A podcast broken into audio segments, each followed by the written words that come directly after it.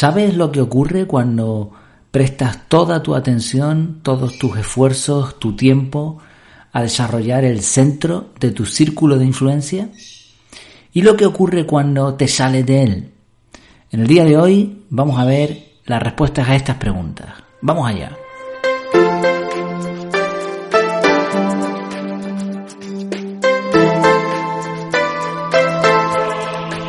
En el anterior audio que te recomiendo que escuches, hablamos del círculo de influencia y de su definición.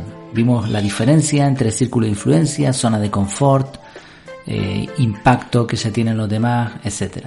Eh, también hay un concepto similar eh, que lo hizo conocer Stephen Covey sobre el círculo de preocupación, las cosas que nos preocupan y las cosas que en realidad podemos arreglar. Hoy vamos a ver en una segunda parte de, este, de esta serie, de este audio, sobre el círculo de influencia algunos efectos interesantes. Lo primero que hay que entender es que el círculo de influencia cambia de tamaño. No es mm, estático, sino dinámico. Puede agrandarse o achicarse. De hecho, fíjate que no todas las personas tienen el mismo tamaño de círculo de influencia. La cantidad de cosas que puedes hacer por ti mismo, sin depender de los demás, la influencia que puedes tener, depende de muchos factores no influye en la misma proporción o no puede hacer las mismas cosas en, la misma proporción el presidente de los Estados Unidos que un campesino chino, por poner un ejemplo. ¿eh? Las decisiones del primero cambian el mundo, las del segundo quizá con mucho esfuerzo puedan cambiar algo su vida. Eh, no entramos en materia de qué decisiones se toman y de cómo cambian el mundo si es para bien o para mal. Sin embargo, fíjate lo curioso de este tema. El círculo de influencia puede cambiar de tamaño a lo largo de la vida y dependiendo de las circunstancias. Ese campesino chino puede llegar a ser alguien muy importante y hasta llegar a cambiar el mundo, como así ha sucedido con algunos personajes ilustres de la historia. Y el presidente de Estados Unidos puede, eh, puede cambiar también el tamaño de su círculo de influencia a posteriori, pero también sobre todo en el pasado, él también, como todo el mundo, fue un niño indefenso con un círculo de influencia súper pequeño, insignificante. Así como ves, a lo largo de la vida, dependiendo de la edad, de la experiencia, de algunos otros factores, el círculo de influencia cambia de tamaño. Mm, una cosa interesante sobre este cambio eh, a lo largo del tiempo es que normalmente se tarda mucho en llegar a tener un círculo de influencia amplio y cuando se logra eh, reducirlo no es tan sencillo. Por ejemplo, el presidente de Estados Unidos, sin ir más lejos, ¿cuánto tiempo le costó llegar a, ese, a tener ese círculo de influencia? Un montón de años. Ahora, aunque deje de ser presidente de los Estados Unidos, va a seguir teniendo un círculo de influencia enorme. ¿no? O sea, no, no se le va a romper todo eso de un día para otro. Sin embargo, hay otro efecto que he llamado la burbuja de influencia. Y no hay que confundir el círculo de influencia con, con esto de lo que vamos a hablar ahora. Porque Evidentemente cada caso, es distinto, ¿no? Y hay quien llega a resultados muy brillantes rápido y también hay quien se hunde en la miseria de un día para otro. Pero en general el círculo de influencia se debe lograr con tiempo, esfuerzo inteligente, con, con acciones enfocadas a objetivos concretos, con sistemas de productividad personal, métodos de organización personal, etcétera. ¿Por qué? Porque hay personas que intentan ampliar su círculo de influencia de manera poco ética, poco honrada o ajena a lo natural. Hablamos de este tipo de influencer que de un día para otro parece que dominan el mundo, de personas que mediante dinero o prácticas poco honradas pues consiguen lograr muchas cosas. Pero de pronto, mañana se descubre el pastel y van a la policía, se le rompen sus redes sociales, yo qué sé. Ese castillo de naipes que habían construido se desmorona con un soplo de aire. Así que no era un círculo de influencia, era una burbuja de influencia y la burbuja se pinchó. O fue tan grande, tan grande, tan grande que explotó. Por eso, como decía antes, si quieres formar un círculo de influencia de forma correcta, esto no se logra de un día para otro. Esto hay que hacerlo de forma consciente. Y probablemente te va a ayudar mucho tener un método de productividad personal, como el que patrocinamos aquí el método CAR. Por ejemplo, mediante este método tú puedes ponerte un objetivo concreto y después plasmarlo en realidad, usando bloques de tiempo en el calendario e incluyendo revisiones del proyecto cada cierto tiempo. Bueno, sea como sea, sea el método que utilices para, para crecer, esto es una cuestión de tiempo. Ahora bien, ¿cuál es el maravilloso efecto, el, más potente que, creo yo que tiene el efecto del círculo, el, círculo de influencia?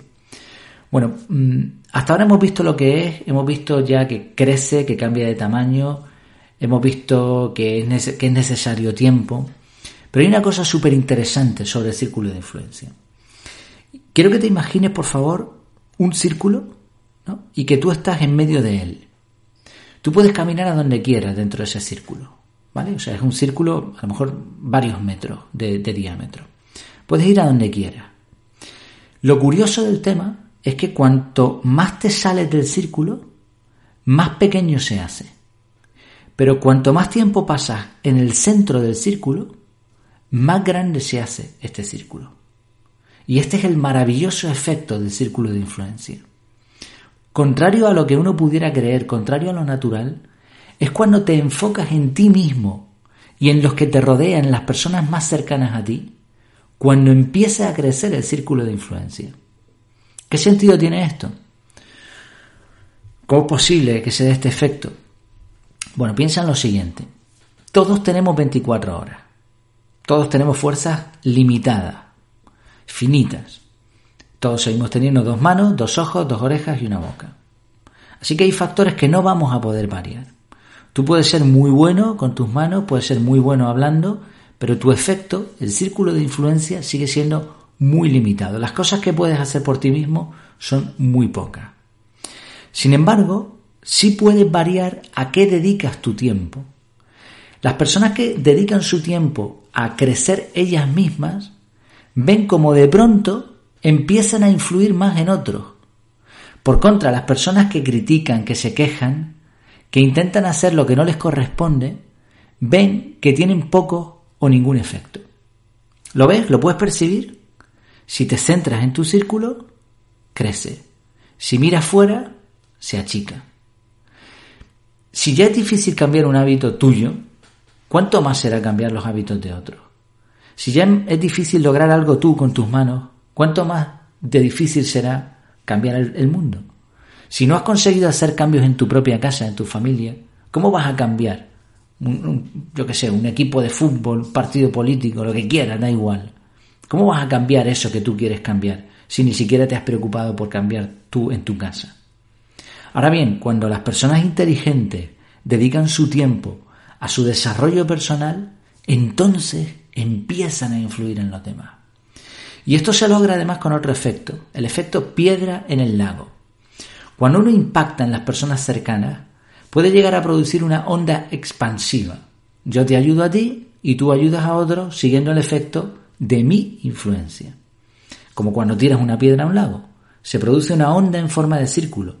Pero después viene otra onda y otra y otra y otra. Si te fijas, todas van creciendo, una detrás de la anterior.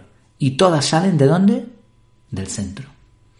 Cuando capacitamos y delegamos correctamente, conseguimos que los resultados de nuestros esfuerzos, de eso que hacemos en, nuestra, en nuestro círculo de influencia, se magnifiquen.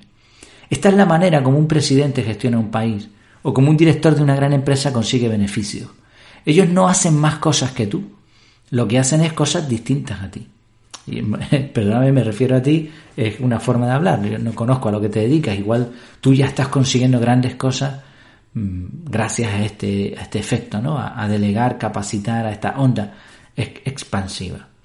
Sí, si nos centramos en nuestra área de influencia, cuando la hacemos crecer y aprovechamos el poder de ese impacto realizando alianzas, pagando a otros para que hagan lo que nosotros no, no sabemos hacer o lo que no nos gusta hacer, cuando nos dedicamos a hacer cosas que están en el dentro de, nuestro círculo de influencia y sobre todo en el centro de ese círculo, cuando invertimos nuestro tiempo y energías en lo que sabemos hacer, en aquello que realmente tiene resultados, cuando nos enfocamos en nuestro centro del área de influencia, es entonces cuando esta área crece. Es un efecto interesantísimo que creo que es digno de resaltar. Nos queda todavía una cuestión importante por analizar. ¿Cómo podemos ampliar nuestro área de influencia? Porque esto está muy bien, esto de enfocarnos en el centro y todo eso, bien, pero a lo práctico, ¿no? Aquí queremos ir a lo práctico. Pues lo vamos a ver en el siguiente, en el siguiente episodio. Además, en ese episodio vamos a ver lo que opinan otros referentes de cómo ellos creen que se puede ampliar el círculo de influencia, qué les ha ayudado a ellos, sus impresiones, frases, etc.